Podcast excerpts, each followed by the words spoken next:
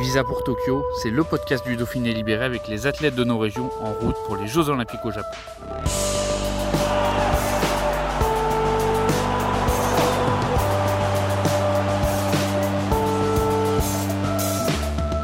Pour ce premier épisode, nous sommes partis à la rencontre de Mélina Robert-Michon. Son cri si caractéristique lorsqu'elle lance son disque résonne dans toutes les têtes des fans d'athlétisme. À 42 ans, Mélina va disputer ses 6e JO à Tokyo. Médaillée d'argent à Rio en 2016, cette maman de deux filles pourrait même devenir porte-drapeau de la délégation française au Japon. À quelques semaines du grand événement, nous l'avons rencontrée à Lyon où elle s'entraîne depuis plus de 20 Hey, I'm Ryan Reynolds. At Mint Mobile, we like to do the opposite of what Big Wireless does. They charge you a lot, we charge you a little. So naturally, when they announced they'd be raising their prices due to inflation, we decided to deflate our prices due to not hating you.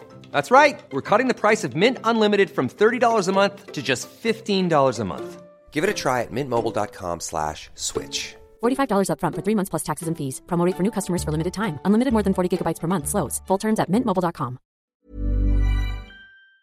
ans.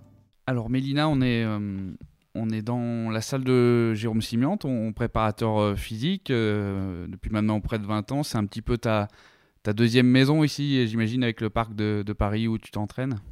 Oui, c'est là où je passe euh, une grande partie de mes journées euh, et, euh, et ça fait du bien parce que c'est deux, deux lieux qui sont quand même euh, plutôt sympas. Le parc, euh, voilà, au milieu des arbres, ça me va bien et la salle là, c'est pas très grand, mais il y a toujours du monde et c'est toujours aussi euh, motivant de, de s'entraîner avec d'autres athlètes. Bon, tu tu t'es qualifié pour tes sixièmes Jeux Olympiques déjà. Il y a eu, bah, il y a eu du chemin de fait depuis l'époque euh, bah, de la petite fille qui jouait avec ses, frères et ses cousins dans, la ferme à Colombes. Oui, un petit peu, euh, mais euh, ouais, je pense que ça, c'est aussi des choses qui m'ont qui m'ont aidé à me construire et et je suis fière de voilà de ces racines iséroises, de ces racines agricoles aussi, parce que je pense que voilà la ferme de pouvoir, c'était un grand terrain de jeu. Et, euh, et du coup, ça m'a permis d'être euh, toujours en mouvement, en fait. Euh, je pense que mon premier sport, ça a été ça, ça a été de bouger, de courir, monter partout dehors et d'être tout le temps dehors. Donc je pense que ça, c'est une grande chance quand on est enfant de, de pouvoir faire tout ça. Ouais, parce qu'on rappelle, t'es pas, pas issu forcément d'une famille de sportifs, mais il y a ton frère Flavien qui a aussi été rugbyman à un très bon niveau, qui a fait aussi les championnats de France d'athlétisme. Le sport chez vous, c'était vraiment une, une donnée importante. C'était euh, important pour mes parents. Euh, ma maman a toujours voulu qu'on fasse du sport parce que je pense qu'elle, elle n'avait pas pu, bah, c'était une autre époque, euh, elle n'avait pas pu le faire. Donc euh, ils nous ont toujours encouragés à faire du sport. Alors après, on faisait euh, ce qu'on voulait faire, mais il fallait qu'on fasse du sport. Et vous racontiez le soir à la maison un petit peu vos, vos exploits. Ils venaient vous voir sur les compétitions. Comment ça se passait? Oui, ils venaient, ils nous accompagnaient. Euh, C'est vrai qu'on a commencé tous les trois par, euh, par le judo parce que euh, bah, y avait un club à Colombes, mais c'est aussi euh, le côté pratique. Et, et du coup, voilà, on partait en compétition. ils ont essayé de me suivre, voilà, tout le temps. Après, en fonction du boulot, en fonction de tout ça, mon grand-père m'accompagnait aussi parfois, comme il était à la retraite, il avait un petit peu plus de temps. Et après, ils ont toujours été derrière moi, ils m'ont toujours encouragé, mais, euh, mais jamais trop. euh, Jamais dans l'excès. En plus, ils connaissaient pas forcément l'athlé. Donc, euh, ça me permettait, quand je rentrais à la maison, de, de déconnecter un petit peu et de pas avoir, comme je voyais chez certains autres athlètes, des parents qui étaient un peu trop présents et un peu trop. qui vivaient un peu le truc à la place des, des athlètes. Et, et ça, je pense que c'est une chance aussi.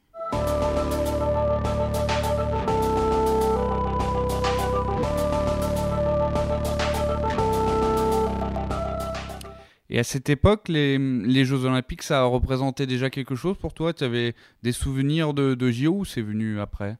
C'est venu après, parce que c'est vrai que les jeux, pour moi, c'était quelque chose qui était euh, pas pour moi, en fait, enfin, pour des, gens, euh, des gens d'un autre monde. C'était euh, quelque chose qui était juste extraordinaire. J'ai vraiment commencé à m'y intéresser, en fait, en 96. Les premiers souvenirs que j'ai, c'est ça, en tout cas, 96, parce que j'avais commencé justement l'athlé et que j'ai...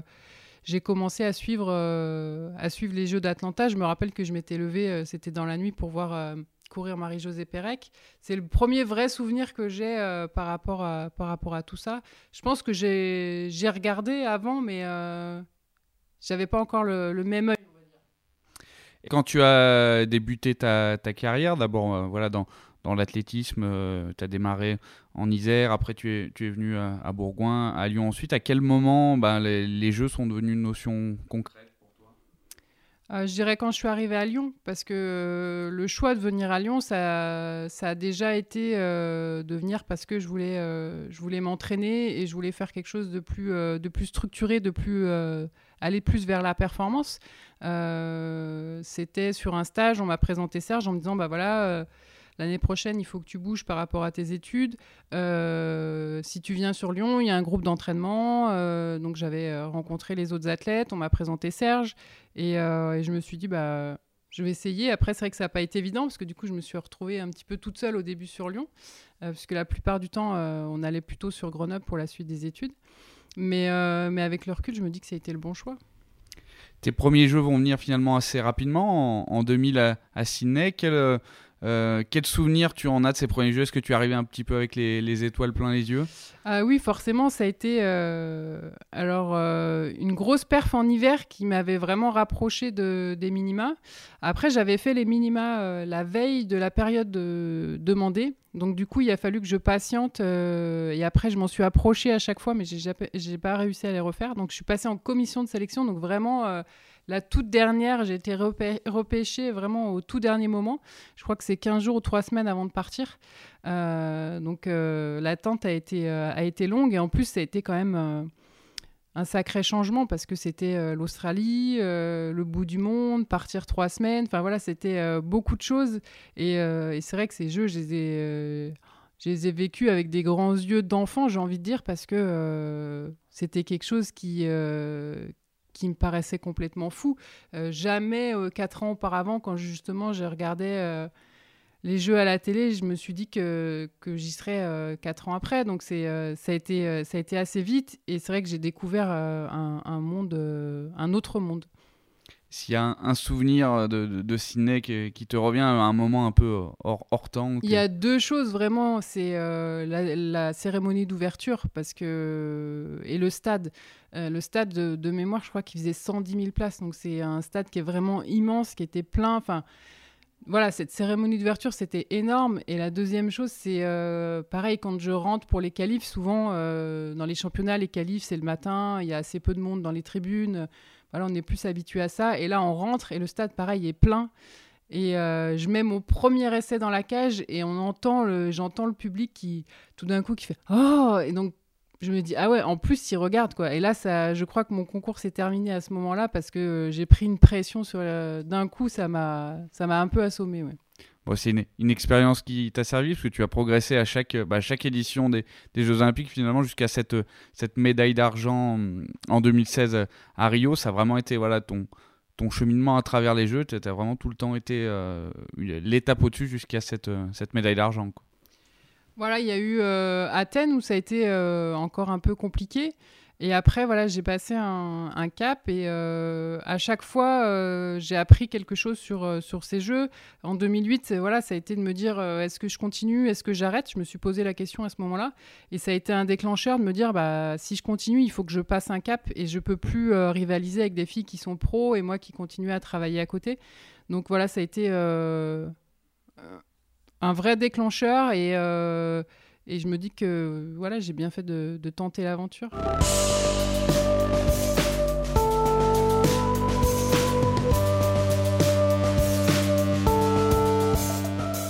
On l'a dit euh, à, Tokyo, ça va être tes sixièmes Jeux Olympiques. Tu es presque, euh, presque la record woman de participation. C'est Janie Longo avec cette participation.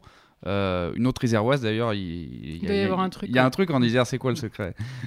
euh, je sais pas ce que c'est le secret, mais euh, en tout cas, ouais, il doit y avoir quelque chose. Et euh, ben, je me dis que jamais, quand j'ai fait les premiers, j'aurais imaginé être encore ici. Hein. C'était, c'était pas du tout ce que, j'avais prévu, parce que j'avais prévu d'arrêter après Londres à la base. Et, et finalement, l'envie est toujours là, et surtout, j'ai toujours l'impression de, de, progresser, et je suis pas arrivée au bout de ce que je fais, donc c'est pour ça que, que je continue aussi. Bon, et puis tu, tu vas rejoindre Janie de toute façon en, 2024 pour tes. Bah, j'aimerais bien, j'aimerais bien, ouais. Ouais, tu, tu, tu, nous le confirmes, ouais, c'est en tout cas tu, tu feras tout pour te qualifier pour, pour Paris. Voilà, l'objectif c'est d'y aller, d'être performante, c'est pas d'y aller, euh, d'y aller tout simplement. Mais c'est vrai que le report, euh, c'est au moins un avantage du, du, euh, du, report des jeux et du de tout ce qu'il y a eu avec le Covid, c'est c'est que finalement, une fois les Jeux de Tokyo terminés, il va rester moins de 3 ans. Donc finalement, sur une carrière de 20 ans, c'est pas grand-chose.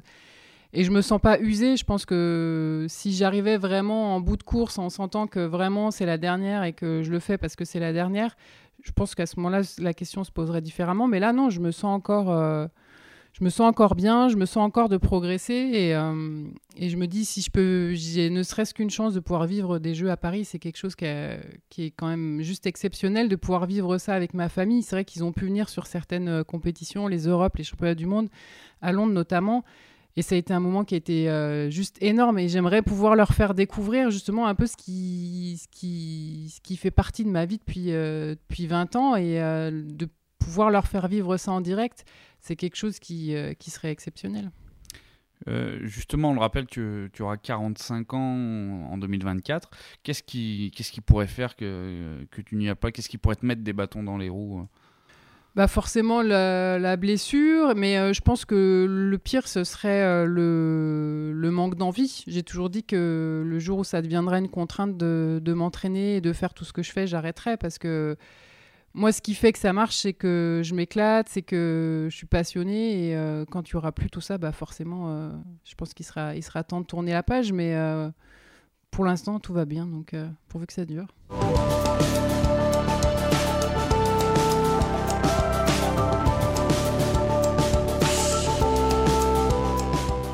sait que l'athlétisme, c'est un sport qui peut parfois être euh, répétitif dans, l'entraînement notamment. Comment tu l'entretiens, cette flamme, cette, envie? Bah, Je pense que mes deux grossesses m'ont aidé pour ça, en fait, parce que ça m'a vraiment permis de, prendre du recul. C'est vrai que euh, des fois, nerveusement, surtout avant la première, j'avais enchaîné beaucoup de saisons. Euh, j'avais perdu, je pense, un petit peu le fil de pourquoi je faisais ça et, et de la passion que je pouvais avoir, parce que les saisons sont quand même, euh, sont quand même dures. Et le fait voilà, d'avoir cette première coupure après ma première grossesse, euh, ça m'a permis de me dire, mais en fait, ça me plaît ce que je fais, c'est ça que je veux faire. Et, euh, je sais que ça durera pas encore, alors je pensais pas 10 ans, mais finalement si.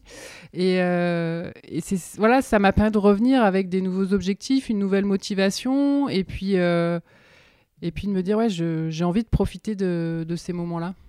Et ces deux grossesses, si on, on ramène les choses un petit peu aux Jeux Olympiques, finalement, euh, bah, d'une part, déjà, elles t'ont, fait louper euh, aucun Jeux Olympiques, et, tu le dis souvent, en tout cas, ta, première grossesse t'a, amené encore plus forte euh, que ce soit à Londres et puis après à Rio. Bah, l'objectif, c'était vraiment de, voilà, de passer entre les jeux parce que s'il y a un événement que je veux pas rater, c'est vraiment les jeux. Donc, euh, dans l'idéal, on avait prévu ça comme ça. On a eu la chance que ça se, que ça se passe bien. Et à chaque fois, oui, ça m'a permis de progresser et de. J'ai essayé de faire à, chaque fois de ces deux grossesses une force et de revenir, euh, de revenir encore meilleur parce qu'il y a une motivation supplémentaire. C'est vrai que après la première, je ne voulais pas que ma fille se sente à un moment donné responsable euh, de ma fin de carrière prématurée ou qu'elle sente, alors, jamais de la vie, j'aurais pu lui, en vouloir, mais je ne sais pas pourquoi j'avais vraiment cette motivation de me dire, je vais lui montrer que, que grâce à elle, j'ai été encore meilleure. Est-ce que par moment, tu, tu, te poses un petit peu tranquille dans, dans ton canapé, tu, es, tu regardes un petit peu ta carrière dans le rétro, tu dis, ouais, ce que j'ai fait, c'est c'est énorme déjà ou, ou tu n'es pas encore euh, dans ce recul Non, moi je me rends pas compte de tout ça. C'est plus les retours, des, le regard des autres et, euh, et de ce qu'on m'en dit parce que finalement, moi je n'ai pas l'impression d'avoir fait quelque chose d'exceptionnel. Et euh, j'ai juste vécu tout ça et fait tout ça. Donc moi ça me paraît pas quelque chose de après, tu as bien dû voir des, bah, des générations en, équipe de France qui sont arrivées, même qui sont reparties, alors que toi, tu étais encore là. Ah, bah forcément, je vois beaucoup maintenant d'athlètes qui sont entraîneurs ou qui sont de l'autre côté qui me disent tu T'es encore là, comment tu fais? Moi, j'en peux plus, tout ça. Donc, c'est oui, c'est marrant, mais. Euh, mais en tout cas, j'ai pas l'impression que, ça, que ça, ça, fasse si longtemps que ça. Donc c'est plutôt de bon signe, en fait, c'est que ça passe vite.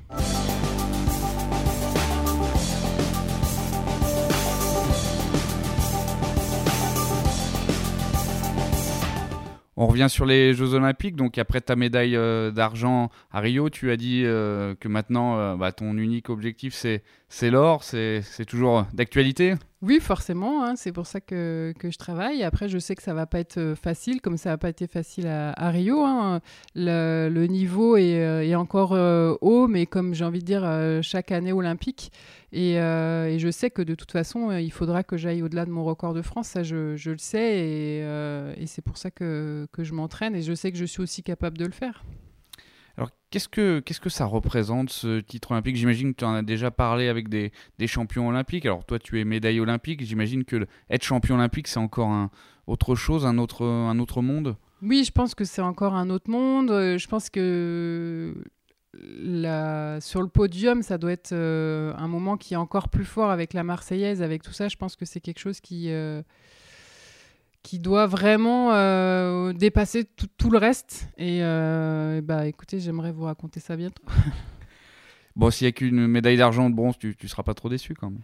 Non, une médaille olympique, on, je pense pas qu'on puisse être déçu d'une médaille olympique. Euh, après, ça dépendra aussi de la manière. Euh, si je suis euh, médaillée avec euh, mon record, ça veut dire que, que j'ai fait tout ce que, tout ce que j'avais à faire et que les autres ont été meilleurs. Ça, c'est, c'est le sport. Donc, moi, ce que je fais, c'est que je mets toutes les chances de mon côté. Je fais tout pour, pour que ça se passe bien. Et après, ça reste du sport. On maîtrise pas tout. Mais quoi qu'il en soit, au moins, j'aurai aucun regret. On a un peu, plus d'un mois des Jeux Olympiques de Tokyo. Là, comment, comment tu te sens? Tu te sens capable d'aller le chercher, ce, record, voire encore plus haut? Oui, pour l'instant, pas forcément, mais, euh, en tout cas, on est sur, euh, sur la voie pour. Euh, après, c'est vrai que c'est particulier parce que là, on va être début juin, j'ai encore pas, encore pas fait de compétition, donc c'est complètement différent de, de ce qu'on peut faire habituellement. Mais en tout cas, je sens qu'il y a des choses qui commencent à se mettre en place et au niveau des sensations, je sens que ça évolue. Donc, donc je pense qu'on est, ouais, on est sur, sur, le, sur le bon chemin et on va voir ce que ça va, ce que ça va commencer à donner.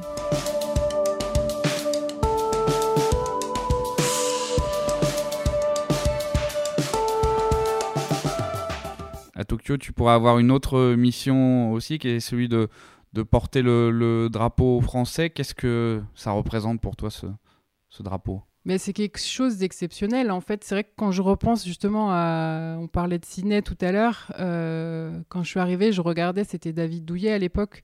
Je regardais avec des grands yeux comme si vraiment c'était euh, un athlète d'une autre planète, que, dans laquelle je n'étais pas et je pourrais jamais aller. Et, euh, et, je me dis, quel chemin parcouru depuis ça. Et. Euh, et, jamais j'aurais pu imaginer que moi, euh, justement, petite euh, athlète d'une discipline mineure venant du fin fond de ma campagne iséroise, je puisse un jour ne serait-ce que prétendre à ce rôle-là.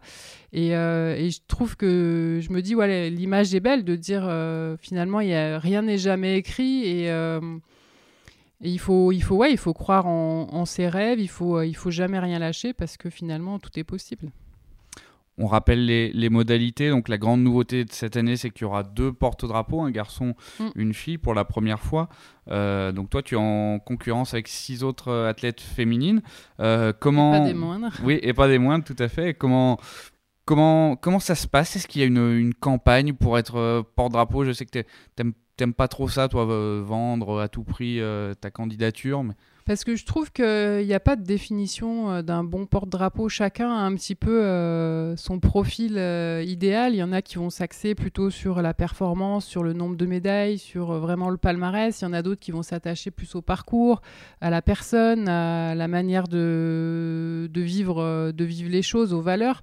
Donc pour moi, euh, voilà, il y a une liste d'athlètes euh, et, en tout cas, moi, c'est comme ça que, que j'avais voté déjà, parce que j'avais voté pour, euh, pour Rio. C'est voilà, c'est un ensemble de choses. C'est c'est les valeurs, c'est le parcours, c'est ce que représente la personne et et je trouve que voilà, il y a, y a, plein d'athlètes qui sont euh, qui rentrent forcément dans, dans ces critères-là. Et, euh, et j'ai envie de dire si voilà, si ça, si tout ce que j'ai fait, ça vous parle, si ça vous a inspiré, si ça vous semble euh, si je vous semble la meilleure personne pour ça, eh ben, je serais très heureux de pouvoir représenter vraiment tous les athlètes parce que je pense que c'est ça quand on est porte-drapeau, on représente euh, aussi bien le champion olympique que l'athlète qui s'est qualifié au dernier moment et peut-être qui va même pas passer les qualifs, comme moi ça m'est arrivé plein de fois. Donc euh, l'avantage, c'est que j'ai, connu un peu toutes les, situations et je pense que voilà, c'est important de, se dire que chacun, chaque athlète a sa place dans cette équipe de France. Et au-delà de porter le, drapeau sur le, sur le stade lors de la cérémonie d'ouverture, quel, bah, quel rôle tu, tu, souhaiterais avoir sur cette quinzaine si tu étais porte-drapeau de la délégation française auprès de tes coéquipiers? Bah Après, on ne sait pas trop comment ça va, se, ça va se passer, mais après, ça serait en fait euh, d'être comme je suis euh, dans la vie, c'est de partager euh, mon expérience, mais aussi d'échanger parce que dans ce partage d'expérience, euh, je reçois aussi beaucoup, que ce soit avec les plus jeunes ou avec les autres. Donc c'est voilà, c'est le partage, c'est comme ça que, que, je conçois le sport, c'est de de vivre ensemble, c'est d'échanger, c'est de progresser et surtout de vivre de, des belles histoires. Parce que pas les belles histoires, c'est pas forcément que des médailles, c'est aussi des parcours, c'est voilà, on sait que déjà, des fois, ne serait-ce qu'une qualification, c'est déjà quelque chose euh, qui est tellement difficile à avoir que, que c'est déjà des parcours exceptionnels. On rappelle que c'est les, sportifs, en tout cas les ambassadeurs de chaque sport, qui voteront à partir de, début juillet. Il y, a, des sondages qui ont été faits auprès un peu du, grand public qui te placent un petit peu au coude à coude avec euh, Clarisse Agbenienou, qui est championne du monde de, judo. Euh, selon toi, qu'est-ce qui fait que bah voilà, ta, candidature plaît au public? Bah, je pense que justement, c'est mon parcours un petit peu atypique. Euh, et puis la, longévité, euh, c'est vrai que c'est dans le sport de haut niveau, on sait à quel point c'est difficile euh, de, de, durer. C'est souvent ouais, ce que, ce que j'admire, par exemple, chez un athlète comme Teddy Riner, c'est la, pas cette la capacité de gagner, mais surtout de, de, de continuer à gagner. Souvent, on dit c'est c'est ça le plus dur, c'est c'est pas forcément de gagner, c'est de répéter l'exploit. Et voilà, c'est un Ouais, je pense que c'est le parcours, c'est aussi euh, la maternité, c'est aussi euh, voilà, c'est des sujets sur lesquels euh, je m'engage parce qu'ils me tiennent à cœur et j'ai envie que que voilà les athlètes femmes puissent vraiment vivre aussi leur vie de femme en parallèle sans avoir de sacrifices à faire à ce niveau-là. Donc je pense que c'est voilà, forcément c'est des choses qui, qui parlent un petit peu. Est-ce que être porte-drapeau ou non, ça changerait quelque chose dans la manière d'appréhender ton, ton épreuve, le disque au, JO ou ça bah forcément, il y aura un petit peu plus de pression. Euh, mais euh, je me dis que ça peut être. Euh, il, faut, que je me serve de ça si jamais pour, être encore meilleur. Alors on ne connaît pas encore toutes les modalités, tu l'as dit, de la cérémonie d'ouverture, s'il y en aura une, s'il y aura du public, quel public il y aura, c'est encore un peu le flou au Japon. Euh, est-ce que ça, c'est une petite frustration aussi de euh, si tu étais euh, porte-drapeau dans ces conditions-là, ce ne sera pas des jeux normaux? Oui, forcément, ça ne sera pas les cérémonies que j'ai pu, connaître, mais quoi qu'il en soit, le statut de porte-drapeau, pour moi, il est, il est au-delà de tout ça, en fait. C'est la symbolique, elle est au-delà de cette cérémonie d'ouverture comme on a l'habitude de le connaître. Et, euh, et, ça reste quand même quelque chose d'exceptionnel. Bon, et puis si c'est pas pour, euh, pour cette fois-ci, ça peut aussi être, être pour Paris. Porte-drapeau à Paris, ça, ça va être sympa. Paris 2024, pourquoi pas Ça va être sympa. Puis euh, là aussi, peut-être un petit, un petit binôme avec Kevin, un binôme Kevin Mayer. on se projette beaucoup, mais c'est sûr que oui, ça me plairait aussi. Hein. Il y aurait, il y aurait, il y aurait pas de problème. Bon, bah, merci beaucoup, Mélina. En tout cas, on te souhaite vraiment le, le meilleur euh, pour Tokyo. Et puis euh, voilà, en espérant que tu nous, tu nous ramènes à, à cette magnifique euh, médaille d'or à la salle des fêtes. Bah, ça serait avec grand plaisir que, que je la ramènerai, que je fêterai ça avec, avec tous les Isérois et tous les Colombiens.